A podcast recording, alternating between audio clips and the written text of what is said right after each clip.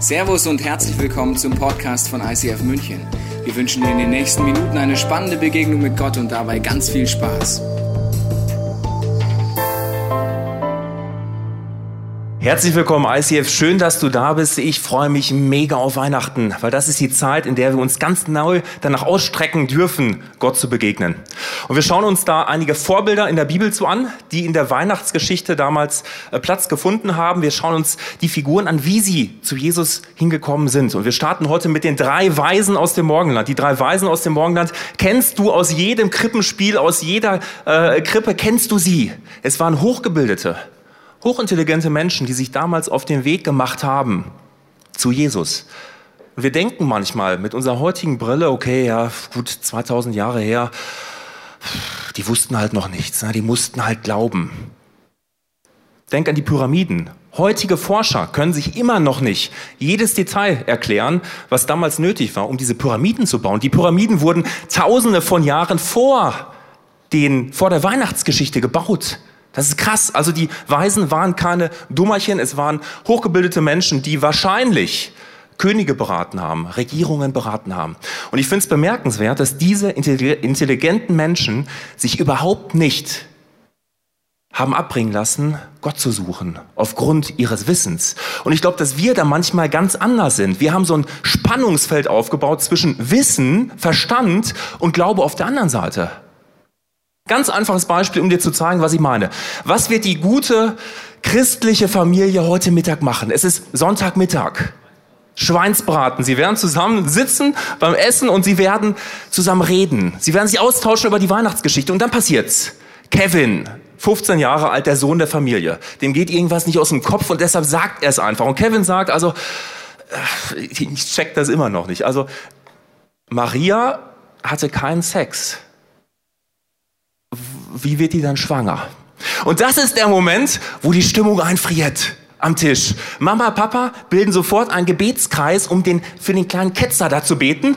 Dem Opa bleibt sein äh, letzter äh, Schluck irgendwo im Halse stecken. Und die einzige, die jetzt wieder Worte findet, ist Opa, Oma Hildegard. Und Oma Hildegard ruft dann rüber und sie sagt, Kevin, Kevin, solche Fragen stellen wir hier nicht. Und äh, warum fragen wir sowas nicht? Das ist ein Herzensanliegen für Kevin. Und deshalb beschäftigen wir uns in dieser Predigt heute mit dem Thema Fragen und wie wir gut damit umgehen können. Wie kannst du als rational denkender Mensch an Gott glauben? Ich bin sehr froh, dass Chris heute hier am Start ist. Chris leitet unseren Research-Bereich und Chris ist es gewohnt, sich mit Fragen auseinanderzusetzen. Chris, kennst du diese Fragen aus deinem Leben? Ja, ich habe tatsächlich ähnlich wie Kevin sehr, sehr, sehr viele Fragen, auch sehr viele kritische Fragen zum Thema Glauben und Christentum gestellt weil ich das Ganze verstehen wollte. Und ich habe neulich ein altes Notizbuch von mir gefunden, wo all diese Fragen drin waren, habe das durchgeblättert und mir im Kopf gefasst, weil es so peinlich war, weil ich bei vielen Fragen mir, mir gedacht habe, also warum war das jetzt so wichtig, dass du diese Frage stellst? Und trotzdem haben mich all diese Fragen am Ende weitergebracht. Und ich möchte dir heute am Beispiel der Weisen anhand von drei Beispielen zeigen, warum es so wichtig ist, dass wir genau diese Fragen stellen, dass wir versuchen, Sachen zu verstehen und warum es so wichtig im Glauben ist, dass wir unseren Verstand benutzen. Wir schauen mal in die sogenannte Weihnachtsgeschichte rein. Vielleicht kennst du sie in erster Linie aus dem Kinderkrippenspiel an Weihnachten. Das sah bei uns in der Kirche früher ungefähr so aus. Also vorne war ein kleiner Josef, eine kleine Maria und dann plötzlich kamen die drei Weisen reingelaufen kamen dann so Maria, Josef, etwas nervös und dann fängt, fängt plötzlich der Leser an zu erzählen aus Matthäus 2 und es hört sich dann so ein bisschen an wie ein Märchen manchmal. Es war einmal zu einer Zeit des Königs Herodes an einem Ort, der hieß Bethlehem. Siehe, da kamen Weise aus dem Morgenland nach Jerusalem. Und was wir vergessen, wenn wir diese Geschichten hören oder schnell übersehen, dass diese Berichte, in dem Fall aus Matthäus, deutlich besser belegt sind, als wir eigentlich immer dachten. Ich nehme mal ein kleines Beispiel. Diesen Herodes. Ich habe den einfach mal aus Neugier gegoogelt und dann gemerkt, diesen Mann hat es wirklich gegeben. Wir wissen heute aus ganz vielen außerbiblischen Quellen, die nichts mit Christentum zu tun haben, dass Herodes ein König war, der im Jahr 74 vor Christus geboren wurde und im Jahr 4 nach Christus wieder gestorben ist. So, mit dieser Information im Kopf habe ich dann weitergelesen bis ich zu der Stelle kam, als Maria und Josef aus oder vor Angst vor Herodes nach Ägypten fliehen mussten. Das sieht man auch in Matthäus 2. Da steht dann, da stand er auf, also Josef, und nahm das Kindlein und seine Mutter mit sich bei Nacht und entwich nach Ägypten und blieb dort bis nach dem Tod des Herodes. Also, und wenn wir jetzt unseren Verstand benutzen und uns daran erinnern, dass wir aus historischer Sicht wissen, dass Herodes im Jahr 4 nach Christus gestorben ist und es gerade hier in dem Bericht von Matthäus gelesen haben, dass Maria und Josef in den ersten Jahren äh, nach Jesus Geburt in Ägypten waren, so lange bis Herodes gestorben ist, dann merken wir, dass das historisch gesehen sehr genau übereinstimmt. Und das ist nur ein Beispiel von ganz, ganz, ganz vielen, wo ich beim Bibellesen gemerkt habe, dass die Texte historisch gesehen deutlich besser fundiert sind, als ich eigentlich immer dachte. Und der zweite Punkt, der hängt mit Bethlehem zusammen. Jetzt, woher wussten die Weisen, dass sie nach Bethlehem müssen? Sagst vielleicht, ja, die hatten noch diesen Stern da. Das stimmt, aber nur zum Teil. Bei uns zu Hause war das so, wir hatten im Wohnzimmer so eine kleine Holzkrippe, die sah so ungefähr aus wie die, vielleicht ein bisschen hübscher. Und auf dieser Holzkrippe steckte oben mit einem Holzstab befestigt dieser Stern. Das heißt, wenn, jetzt diesen, wenn es genauso gewesen wäre, dann wäre es natürlich sehr einfach gewesen zu wissen, wo muss ich jetzt hin. In der Realität weißt du aber, befinden sich Sterne normalerweise ein bisschen weiter oben. Und du kannst einfach mal ausprobieren, dich nächsten Samstagabend um 20 Uhr mit deinem besten Kumpel unter einem bestimmten Stern zu verabreden. Und dann könnte es passieren, dass du um 20 Uhr am Marienplatz stehst, nach oben schaust sagst, ja, also das könnte jetzt hier sein, es könnte aber auch in Starnberg sein. Also die Weisen wussten ungefähr, in welche Region sie wissen müssen, aber nicht exakt. Das heißt, sie sind erstmal nach Jerusalem, das war die Hauptstadt. Da hat unter anderem Herodes gewohnt, regiert. Sie haben sich umgefragt, sind irgendwann zu Herodes. Herodes kriegt panische Angst, weil er von diesem neuen König hört, der kommen soll. Und er beauftragt alle seine weisen Leute, seine schlauen Ratgeber, Jungs, recherchiert mal, wo dieser König geboren werden soll. Und dann schauen sie nach in alten Schriften und stoßen unter anderem auf diese Stelle. Und dann antworten sie ihm, also die, seine schlauen Leute, seine schlauen Ratgeber, und sie sagten ihm, in Bethlehem, in Judäa, wenn so steht, geschrieben durch den Propheten, und da zitieren sie Micha, und du, Bethlehem, im Lande Juda, bist mitnichten die kleinste unter den Fürsten Judas, denn aus dir wird kommen der Fürst, der mein Volk Israel weiden soll. Also, sie haben anhand von einem ganz alten Buch, das von einem Propheten namens Micha ist, herausgefunden, dass dieser Jesus, dass dieser König in Bethlehem geboren werden soll. Das ist faszinierend, weil Micha ein Prophet war, der im Jahr 740 vor Christus gelebt hat. Und er hat verrückte Sachen mit Gott erlebt. Und Gott prophezeit Micha, es wird dieser König kommen. Und wenn er kommt, dann wird er in Bethlehem zur Welt kommen. Und genau das ist passiert. Und diese Prophezeiung gibt es überall in der ganzen Bibel. Auch in der Stelle, die wir gerade eben gelesen haben, wir schauen noch mal kurz rein in Matthäus, wie sie weiterging, Matthäus 2. Also wir waren an der Stelle, dass sie bis nach dem Tod des Herodes in Ägypten geblieben sind, Komma, auf das erfüllt würde, was der Herr durch den Propheten gesagt hat, der da spricht. Und da zitiert er jetzt Hosea, einen ganz anderen Propheten, hat 770 Jahre vor Christus gelebt. Und 770 Jahre hat Gott durch ihn prophetisch gesprochen und angekündigt, aus Ägypten habe ich meinen Sohn gerufen. Das ist so verrückt, 770 Jahre vor wird schon genau das angekündigt, was genauso später eingetroffen ist, von einem ganz anderen Menschen zu einer ganz anderen Zeit. Und wenn in der Bibel mal ein bisschen genau hinschaust, findest du unten überall so kleine Querverweise. Und ganz viele sind äh, deuten aufs Neue Testament, also sind Prophetien von Menschen, die viele hunderte Jahre vorher gelebt haben und genau das angekündigt. Das sind Hunderte. Es gibt sogar eine Prophetie über die Weisen. Kannst du zu Hause mal nachgucken, ist, steht in Jesaja 60. Ich fasse es nur kurz zusammen. Also er sagt, da werden Leute kommen aus fernen Ländern und sie werden zu diesem Lichtglanz, der über diesem König scheint, also sein Bild für diesen Stern. Sie werden dorthin gehen und sie werden Geschenke mitbringen. Zum Beispiel Gold und Weihrauch. Genau das ist viele, viele Jahre später passiert. Der dritte Punkt hat genau mit diesem Stern zu tun.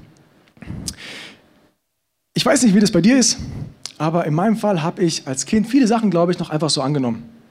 Also hieß es, ja, da ist so ein Stern rumgeflogen Und die Weisen, die sind dann einfach dann hinterhergelaufen. Vielleicht sah das in deinen Vorstellungen so aus.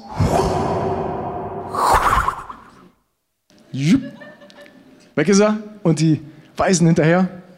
Aber spätestens, wenn du, sag mal, 16, 17, vielleicht auch 18 wirst, fängst du an, Fragen zu stellen. Und sagst jetzt wirklich, so war das?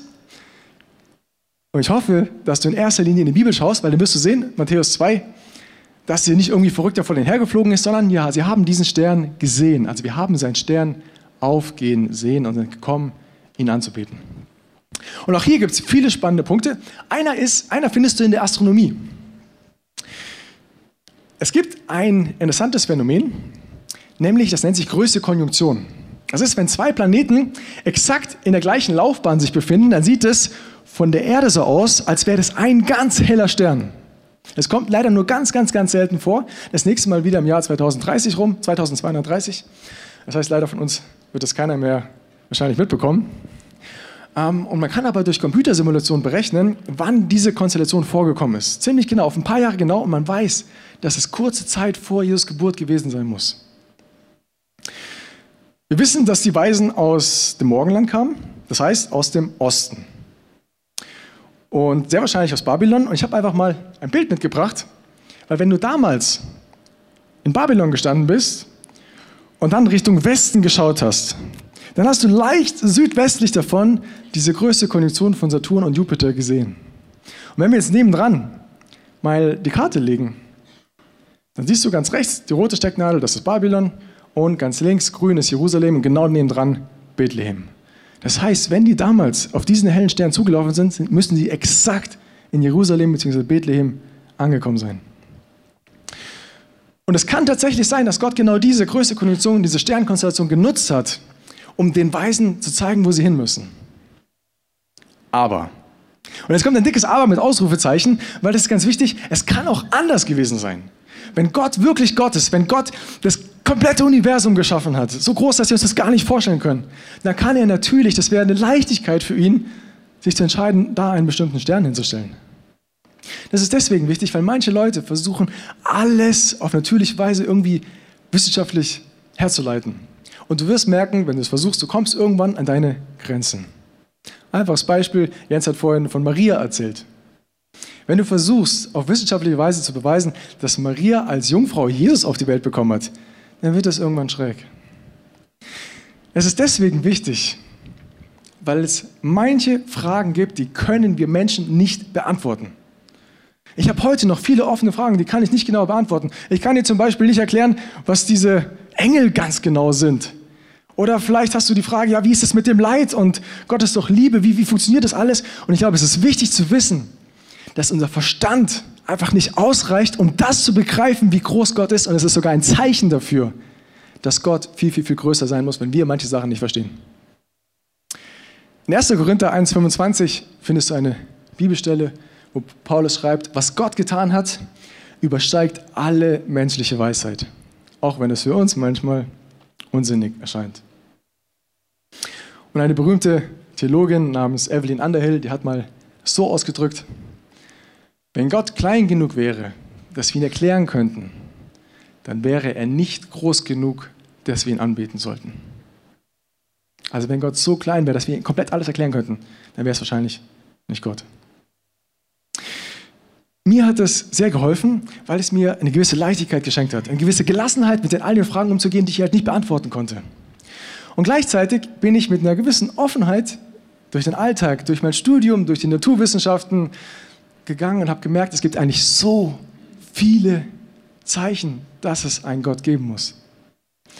Ich habe dir mal ein etwas spezielles Beispiel mitgebracht. Und zwar siehst du hier eine Sonnenblume. So, wenn du jetzt ganz genau hinschaust, siehst du, dass aus dem Zentrum heraus immer so Spiralen nach außen gehen. Und wenn du die zählen würdest und die Sonnenblume schön gewachsen ist, dann wirst du merken, dass es 34 rechtsdrehende Spiralen sind und 55 linksdrehende Spiralen. Jetzt sagst du, Chris, was willst du mit diesen Zahlen? Es gab einen Mathematiker namens Fibonacci, der, folgende, der folgendes entdeckt hat, dass es eine ganz bestimmte Zahlenfolge gibt, nämlich 1, 1, 3, 5, 8, 13, 21, 34, 55 und so weiter.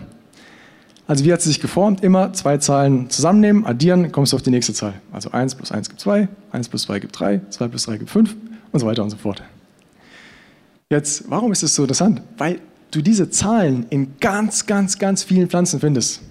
Zum Beispiel in Zapfen, in verschiedenen Zapfenarten kommen die wieder vor.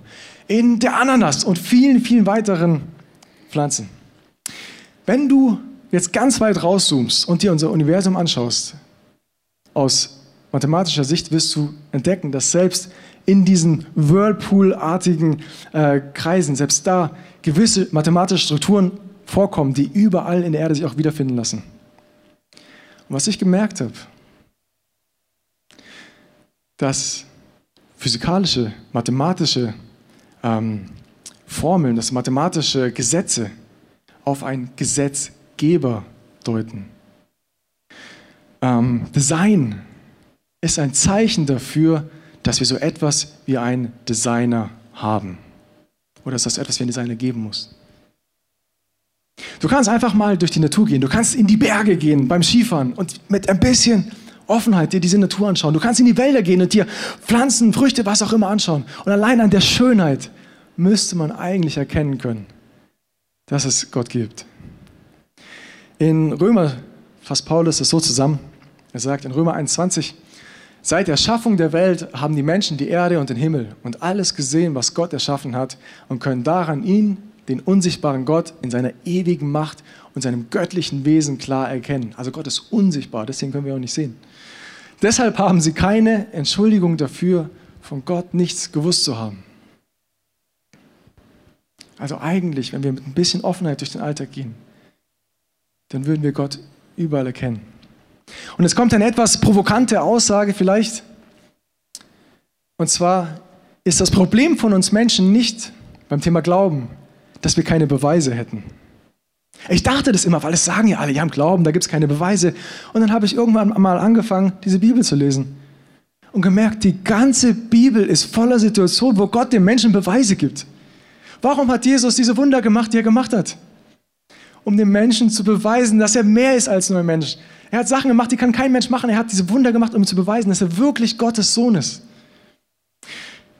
Die Pharisäer kommen zu Jesus und sagen, Rabbi, beweise uns, sie haben es nämlich auch nicht geglaubt, beweise uns, dass du wirklich Gottes Sohn bist. Und er sagt ihnen, ihr werdet mich umbringen, aber am dritten Tag werde ich wieder auferstehen. Und genau so ist es passiert. Und als Jesus auferstanden ist, da hat er nicht seinen Jüngern irgendwelche Hinweise gegeben, dass es sei. Das sagen wir ganz oft Hinweise, gibt es keine Beweise, nur Hinweise. Hat, er hat ihnen keine Hinweise gegeben, dass er auferstanden ist. Er hat, er hat sich ihnen gezeigt, er hat mit ihnen geredet, der hat sogar mit ihnen, er hat mit ihnen Zeit verbracht, er hat sogar mit ihnen gegessen. In Apostelgeschichte 1,20, 1,3, da steht, ihnen, also seinen Jüngern und den ganzen Menschen, hat er nach seinem Leiden durch viele Beweise gezeigt, dass er lebt. 40 Tage hindurch ist er ihnen erschienen und hat vom Reich Gottes gesprochen. Um den Satz gerade eben zu Ende zu machen. Unser Problem beim Glauben bei uns Menschen ist nicht, dass wir nicht genügend Beweise hätten, sondern dass wir den ganzen Beweisen nicht vertrauen. Wir haben so viele Indizien, wir haben also mehr als Indizien, wir haben so viele Belege, so viele Gründe, so viele Zeichen. Aber das Problem ist, dass wir diesen Zeichen nicht vertrauen. Und ein Grund dafür, es gibt verschiedene Gründe, ein Grund ist Angst.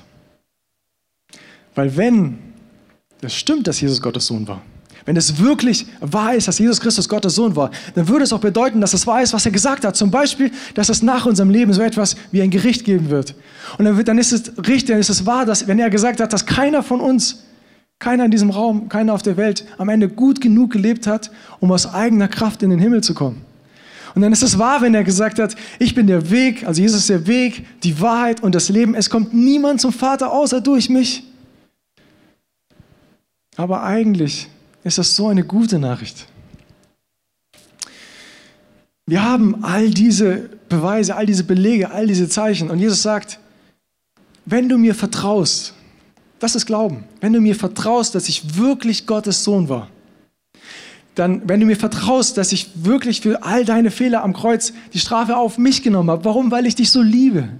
Wenn du dieses Geschenk annimmst, dann wirst du nicht mehr gerichtet, dann musst du nicht mehr vor dieses Gericht, du wirst trotz all deiner Fehler eine Ewigkeit im Himmel beim Vater verbringen können. Das verspreche ich dir. Und gleichzeitig sagt er, du kannst jetzt durch den Heiligen Geist schon so einen kleinen Vorgeschmack darauf bekommen, was es bedeutet, diese Gemeinschaft von Gott zu erleben. Und genau das ist mir irgendwann passiert. Ich habe so viele Fragen gestellt. Und es war wichtig, diese Fragen zu stellen. Und ich habe versucht, Sachen zu verstehen. Und es hat mir geholfen im Glauben. Und gleichzeitig gab es aber auch Sachen, die ich einfach nicht verstanden habe und die ich bis heute noch nicht erklären kann. Und trotzdem habe ich irgendwann gesagt, Jesus, ich vertraue dir. Und ich möchte dich persönlich kennenlernen. Und es ist etwas ungewohnt, wenn du ein Mensch bist, der eigentlich alles verstehen möchte, wenn du zum ersten Mal anfängst zu beten. Wenn du beim ersten Mal, zum ersten Mal versuchst, beim Gebet auch zuzuhören. Wenn du zum ersten Mal nicht nur Bibel liest, sondern Gott erlaubst, durch sein Wort in dein Herz zu sprechen. Zum ersten Mal beim Worship, was wir gleich wieder machen, bei den gesungenen Gebeten, Gott erlaubst, dass du ihn spüren darfst. Zum ersten Mal im Alltag mit ihm unterwegs zu sein und es hat mein Leben komplett verändert. Und im Prinzip ist genau das, was die Weisen gemacht haben. Die Weisen, wir wissen, es waren intellektuelle Leute, die hatten ganz bestimmt viele, viele Fragen. Und trotzdem, trotz dieser offenen Fragen, hatten sie bestimmte Zeichen. Und sie haben ihnen vertraut und sie haben sich auf einen Weg gemacht. Sie haben sich auf eine Reise gemacht. Und es hat ein bisschen gedauert. Aber am Ende dieser Reise sind sie Gott begegnet. Und Patrick wird euch jetzt in eine kleine Geschichte von einem guten Kumpel mit reinnehmen, der genau durch so eine Reise gegangen ist, weil die sehr unterschiedlich aussehen können. Bei jedem ist es ein bisschen anders. Aber er wird euch zeigen anhand von praktischen Beispielen, wie genau so ein Weg aussehen kann. Yes, ich habe wirklich ziemlich genau das erlebt, was der Chris gerade eben erzählt hat. Und zwar habe ich in diesem Jahr das erlebt mit dem Marc. Der Marc ist 28 Jahre alt, Fußballer, ist bei uns in der Sportcommunity, er ist verheiratet, hat zwei wundervolle Kinder. Und der Marc, hier seht ihr ihn, ist auch, so ähnlich wie der Chris, ein sehr, sehr rational denkender Mensch. Also ich habe den Marc kennengelernt und der Marc, der möchte einfach alles erst verstehen, der hinterfragt alles und erst wenn er es verstanden hat, kann er irgendwie dran glauben. Jetzt ist es so, dass der Marc in keinem christlichen Elternhaus groß geworden ist. Das heißt, der Marc hatte mit Glaube, Kirche, Jesus, dem Ganzen nicht viel am Hut. Bis zu dem Zeitpunkt, wo er 2012, vor sieben Jahren, seine jetzige Frau Jasmin kennengelernt hat. Und wo hat er Jasmin kennengelernt? In Heideheim, bei den Schwaben. Und die Jasmin und ihre Familie, die sind Christen, die sind in die Kirche gegangen und die haben dem Marc einfach immer wieder erzählt von Gott, von Jesus, von dieser persönlichen Beziehung, die man zu diesem Gott haben kann. Und allen voran Schwiegermama Martina. Ja, ihr müsst euch vorstellen, tiefgläubige schwäbische Schwiegermama, die sich nichts mehr wünscht, als dass ihr Sohn Mark doch erkennt, dass Jesus auch eine persönliche Beziehung zu ihm haben will. Und der Mark, der fand diese Gespräche auch immer interessant und nett und super, aber als rational denkender Mensch hat er einfach viel zu viele Fragen, die ihn davon abgehalten haben, persönlich an Gott zu glauben. Und unter anderem waren das auch diese ganz klassischen Fragen, die du schon hundertmal gehört hast. Hey, okay, er erzählt mir von Gott, aber ich sehe so viel Leid und Krieg und Krankheiten in der Welt. Wie kann es da einen liebenden Gott geben? Oder der Mark hat sich die Frage gestellt, okay, cool, ich bin jetzt hier in Deutschland aufgewachsen und ich treffe auf Schwiegermama Martina, aber was ist mit all den anderen Religionen, die es in der Welt gibt? Was ist mit denen? Sind die auch wahr oder ist nur das Christentum wahr? Und Chris hat es eben gesagt, ich bin der Weg und die Wahrheit und das Leben und niemand kommt zum Vater als durch mich. Also wie ist es jetzt? Oder er hat mit seiner Schwiegermama geredet und hat ganz viele Sachen gar nicht verstanden. Wie ist es mit der Dreieinigkeit? Vater, Sohn, Heiliger Geist, alles eins, check ich nicht. Oder wie ist es mit Jesus? Kommt als Kind, stirbt am Kreuz für meine Sünden. Wie kann das mit mir noch was zu tun haben? Und ihr seht, der Marc, der hat einfach viel zu viele Fragen, um persönlich an Gott zu glauben. Und auf der, auf der anderen Seite hatte der Marc aber einfach so eine Sehnsucht nach dem Sinn des Lebens. Und ihr habt den Marc eben gesehen, er ist ein cooler Typ, erfolgreicher Fußballer, hat eine schöne Frau, tolle Kinder. Also man könnte denken, der Typ hat doch einfach alles erreicht, aber er merkt, da, da muss es doch noch mehr geben. Und dann betet er Anfang des Jahres ungefähr folgendes Gebet. Vielleicht zum ersten Mal, dass er überhaupt betet. Und er sagt, Gott, ich habe hier so Leute in meinem Leben, die erzählen, dass es dich gibt. Du kennst mich, ich bin rational denkender Mensch, ich will gern alles erst verstanden haben, bevor ich mich dafür entscheide. Auch die ganze Sache mit der Bibel und dem Glauben und dem Auferstehen und so weiter. und du siehst, ich habe so viele Fragen, also wenn es dich wirklich gibt, dann musst du dich mir zeigen. Und das Coole ist, Marc ist Fußballer, aktiver Mensch, ja, der ist nicht in seinen Sessel dann irgendwie reingefläzt und hat gesagt, jetzt mach mal Gott, sondern er hat sich auf den Weg gemacht. Er hat angefangen, selber immer mehr Bibel zu lesen. Und er hat einfach immer mehr verstanden, wovon ihm seine Schwiegermama überhaupt erzählt. Dann hat er sich mit diesem Thema Wissenschaft und Glaube intensiv auseinandergesetzt, weil er hat gesagt, okay, wenn da irgendwas dran ist, dann will ich wissen, widerspricht sich Wissenschaft und Glaube oder ergänzt sich das oder schließt sich das irgendwie gegenseitig aus. Und er ist auf ganz viele Wissenschaftler getroffen, die selber an Gott glauben. Die sagen, hey, wir können super viel erforschen, aber wir kommen einfach immer an unsere Grenze. Und es muss ein höheres Wesen geben, es muss einen Schöpfer geben, es muss einen Gesetzgeber geben für diese ganzen Naturgesetze, die auf dieser Welt wirken. Dann hat er angefangen, Filme zu schauen. Er hat gesagt, er hat alle Filme geschaut, die er findet zum Thema Glauben. Und ein Film, der ihn besonders inspiriert hat, der heißt Der Fall Jesus. Ich weiß nicht, ob du diesen Film kennst. Ich habe ihn letzte Woche extra angeschaut. Und es ist ein Film nach wahrer Begebenheit. Und da geht es darum, dass ein Journalist beweisen möchte, dass Christentum Schmarrn ist und dass Jesus never ever von den Toten auferstanden ist. Und dann macht er sich auf den Weg und er unterhält sich mit Historikern, mit Theologen, mit Ärzten und er fragt nach und will einfach Beweise dafür haben, dass Jesus nicht auferstanden sein kann. Und er trifft aber auf so viele Beweise, dass einfach die Auferstehung Jesu eines der krass bewiesensten Fakten ist, die wir finden in der Geschichte. Und am Ende von diesem Film fängt dieser Journalist an, an Gott zu glauben und heutzutage leitet er eine große Gemeinde in Amerika. Und dann hat Gott einfach verrückte Sachen gemacht und hat ganz viele Christen Mark ins Leben geschickt, ja, unter anderem mich. Wir haben uns völlig random im Juni in den Pfingstferien auf einem riesen Campingplatz in Kapalonga, sehr zu empfehlen, getroffen. Auf einmal sitzen wir auf diesem riesen Campingplatz Tisch an Tisch und wir lernen uns irgendwie kennen, haben beide zwei Kinder und wir reden ganz viel über Glaube, über Kirche und wir bleiben im Kontakt, wohnen beide in München. Dann kommt er wieder nach Hause aus dem Urlaub, geht in den Verein ist da auf einmal ein Christ, der von Gott den Auftrag bekommen hat und die Idee, hey, geh in den Verein und gründ einen Gebetskreis. Und Marc denkt sich, okay, warte mal, jetzt bin ich nicht nur privat mit Schwiegermama Martina, jetzt werde ich auch noch im Urlaub irgendwie mit Gott konfrontiert, dann gehe ich in den Fußballverein, ist da auf einmal irgend so ein Typ, der will einen Gebetskreis starten. Und all diese Sachen haben den Marc einfach komplett überwältigt. Und diese Dinge sind alle passiert, nachdem Marc gebetet hat, hey, wenn es dich wirklich gibt, dann zeig dich mir. Und so kam es dazu, dass wir am 29.08. diesen Sommers haben sie uns eingeladen. Wir hatten ein leckeres Barbecue. Wenn ihr mich einladen wollt, Barbecue ist immer eine gute Idee. Und dann waren wir nach diesem Barbecue, haben wieder so viel geredet über Gott und Marc hat mir auch begeistert erzählt, was er alles erlebt hat mit ihm jetzt, was alles passiert ist. Und dann durften wir an dem Abend einfach in seinem Wohnzimmer zusammen beten und er durfte dieses nächste Gebet sprechen, wo er gesagt hat, Herr Jesus, ich will, dass du der Chef bist in meinem Leben.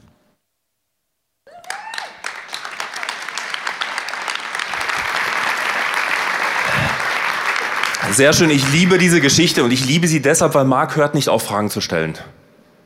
Er hört nicht auf und deshalb hat er sich bei Explore angemeldet. Äh, das heißt, er ist jetzt die nächsten zehn Wochen hier, trifft er sich einmal äh, einen Abend in der Woche mit 13, 14 anderen Männern und sie begegnen gemeinsam Jesus. Lesen die Bibel gemeinsam, kommen mit ihren Themen an. Und das Begegnen von Jesus, das ist, was, was uns verändert. Und eine Person aus der Weihnachtsgeschichte, sie hat es nie geschafft. Und das ist Herodes. Herodes ist nie angekommen bei Jesus. Weil er viel zu sehr Furcht hatte, dass er Macht abgeben muss. Und ich glaube, dass dir und mir, dass es uns oftmals ganz genauso geht. In uns ploppt manchmal so ein bisschen Herodes auf. Wir denken uns, okay, da möchte ein Gott der Chef sein in meinem Leben. Damit haben wir vielleicht ganz schlechte Erfahrungen gemacht. Und gerade wenn du dich Christ nennst, ist es wichtig für dich, weil wir haben alle Lebensbereiche, wo immer Kampf tobt. Wer ist der Chef in diesen Lebensbereichen? Wir tendieren dazu, uns Sorgen zu machen ohne Ende. Jesus sagt, gib mir deine Sorgen. Das heißt, wenn wir uns kaputt machen mit Sorge, leben wir an Gottes Ziel vorbei. Da ist nicht Jesus der Chef. Da, wo Ärger, Wut, Zorn, Unvergebenheit in meinem Herzen wohnt, dann bedeutet das, ich habe da Jesus nicht zum Chef gemacht. Und du kannst es weiterspinnen auf all deine Lebensbereiche. Sexualität. Wer ist in deinem Schlafzimmer tatsächlich der Chef? Du oder Gott? Finanzen. Das sind alles die sensiblen Themen. Und ich will es ganz drastisch ausdrücken. Überall da, wo wir sagen, nein, da bin ich der Chef. Da machen wir eigentlich das, was Herodes gemacht hat. Wir sagen, Gott, ich wünschte mir, du wärst tot in diesem Bereich. Ich will Gott da nicht haben. Und du siehst, wir alle brauchen Weihnachten. Wir alle brauchen Weihnachten, weil wir alle diese persönliche Begegnung brauchen mit Jesus. Und bei Herodes war es so, Herodes hat geklammert. Er hat geklammert, festgehalten an seiner Macht, an seiner Überzeugung. Und genau das machen wir auch. Wir klammern uns an unsere Vorstellungen, an das, was uns scheinbar irgendwo Halt gibt. Wir klammern uns fest. Und dabei geht es nicht um Weihnachten. Bei Weihnachten geht es darum, du lässt los von deinen eigenen Vorstellungen, Wünschen. Du lässt los und dann, wo du loslässt, da kannst du beschenkt werden. Diese Weisen, die Jesus gefunden haben, die sind, weg, die sind wieder weitergezogen nach Hause und sie haben Jesus im Herzen gehabt. Du, du kannst nachlesen, da steht drin, sie waren hoch erfreut, die waren mega happy, sie haben Jesus gefunden, sie wurden beschenkt und genauso wirst du beschenkt. Und wir haben ein Problem damit, weil wir uns das nicht vorstellen können, weil wir denken, wenn da ein König ist, der wird mich ausnutzen. Wenn da ein Chef ist, der wird mich schlecht behandeln. Und wenn da eine Autoritätsperson ist, dann will ich sie nicht, weil sie mich missbrauchen könnte. Und das ist nicht Gott. Weißt du, Gott ist nicht der, der, der, der König, der runterschaut auf dich, sondern er ist der König, der dich aufrichtet und der sich freut. Das ist die Weihnachtsfreude. Ein Gott, der sich freut, dass du da bist und ein Gott, der sagt, ich erwähle dich nicht als irgendein Knecht, ich erwähle dich, damit du ein Kind Gottes bist. Eine Tochter Gottes, ein Sohn Gottes, so richtet er dich auf. Und so will er und danach sehnt er sich. Er sehnt sich danach, jeden Lebensbereich aufzurichten und ihn zum Aufblühen zu bringen. Das ist es, worum es bei Weihnachten geht. Und deshalb, wir müssen uns auf den Weg machen, wenn wir das erleben wollen. Lass es uns machen wie die Weisen. Sie, sie haben sich auf den Weg gemacht. Zwei, drei Monate, vielleicht noch viel länger. Die Zeit bis Weihnachten jetzt ist. Das sind nur noch ein paar Wochen. Und ich lade dich ein. Lass uns sowas wie eine Untersuchung machen. Eine seriöse Untersuchung des Glaubens. Wir können diskutieren, bis wir schwarz werden. Vielleicht ringst du seit Monaten, vielleicht seit Jahren, vielleicht sogar seit Jahrzehnten damit, Gott auf den als den Chef auszurufen im Bereich deiner Ehe oder im Bereich eines anderen wichtigen Themas, wo es immer wieder irgendwas Komisches aufploppt. Vielleicht ringst du damit seit Jahren und du versuchst Gott wegzudiskutieren und er lässt sich nicht wegdiskutieren. Wir kommen um eins nicht drum herum, eine Untersuchung des christlichen Glaubens. Und deshalb lade ich dich ein, lass uns die nächsten Wochen nutzen, und Gott versuchen zu begegnen, indem du anfängst, die Bibel zu lesen. Wenn du keine Bibel hast, völlig egal. Wir schenken dir, da hinten am Ausgang ist unser Gebetsteam. Sie beten nicht nur für dich, du kannst dir nachher einfach auch eine Bibel abholen. Und dann schlage ich dir vor, lies jeden Tag ein Kapitel in dieser Bibel und beginne das Lesen damit, dass du sagst, Gott, genauso wie Mark, ich kenne dich nicht. Aber wenn es wahr ist, dass du Gott bist und wenn es wahr ist, dass das dein Wort ist, dann sag es mir. Und dann wirst du sehen, was passiert. Probiere Gott aus, Gottes Prinzipien. Da, wo Unvergebenheit in deinem Herzen ist, aufgrund von alten Verletzungen, da wird es schmerzen bis an dein Lebensende. Es sei denn, du holst Gott in dein Leben rein und lässt ihn daran. Und Weihnachten ist nicht immer ein Fest der Liebe, meistens ist es ein Fest der Hiebe. Die ganze Verwandtschaft ist aufeinander, alte Themen kommen hoch. Wie wäre es, wenn du ganz neu sagst, ich probiere dich aus, Gott. Ich nehme jetzt diese Themen, ich es dir hin verzichte auf Anklage. Du bist der Richter, Gott. Ich gehe den Weg der Vergebung. Ich lass los von diesem Schmerz, der mir zu schaffen macht. Und du wirst erleben in diesen Momenten, wo du deine Bibel aufschlägst, wo du ins Gebet gehst, diese Sachen ausprobierst, Jesus wird zu dir sprechen. Er wird dir Impulse schenken, Gedanken schenken. Und es ist wahr, das, was Jesus gesagt hat, wenn du, wenn du suchst, dann wirst du finden. Das ist eine Zusage von Gott. Und ich ermutige dich, lass uns das jetzt starten. Jetzt, hier und jetzt in diesem Moment. Dass wir gemeinsam ins Gebet gehen, danach in den Worship gehen und du Gott die Möglichkeit gibst, an deinem Herzen zu arbeiten. Ich werde jetzt beten und du darfst gerne aufstehen, wenn du das möchtest. Und du darfst deine, deine Hand auf dein Herz legen und du darfst ein paar Sachen, wenn du es möchtest, mir nachsprechen. Wenn du den Wunsch hast, dass Jesus neue Raum in deinem Herzen annimmt, leg einfach deine Hand drauf. Und du darfst mir nachsprechen. Jesus, ich danke dir dafür, dass du hier bist. Und ich bete um Vergebung, wo ich dich ausgeklammert habe, wo ich dich wegdiskutiert habe und dich nicht kennengelernt habe.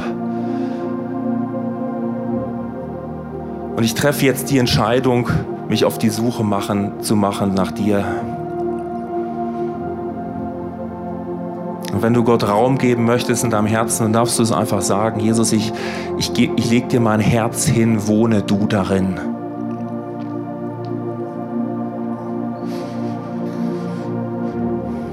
Und Jesus, ich rufe das jetzt aus über jeden, der hier gerade zu dir kommt. Wir kommen alle zu dir, so wie die Weisen damals. Und ich bete darum, dass du uns deine Freude, deine Leichtigkeit jetzt in unseren Herzen spüren lässt.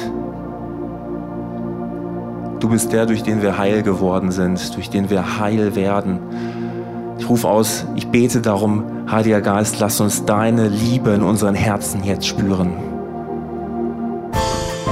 Wir hoffen, dass dir diese Predigt weitergeholfen hat. Wenn du Fragen hast, kannst du gerne an info at icf-moenchen.de mailen und weitere Informationen findest du auf unserer Homepage unter www.icf-moenchen.de.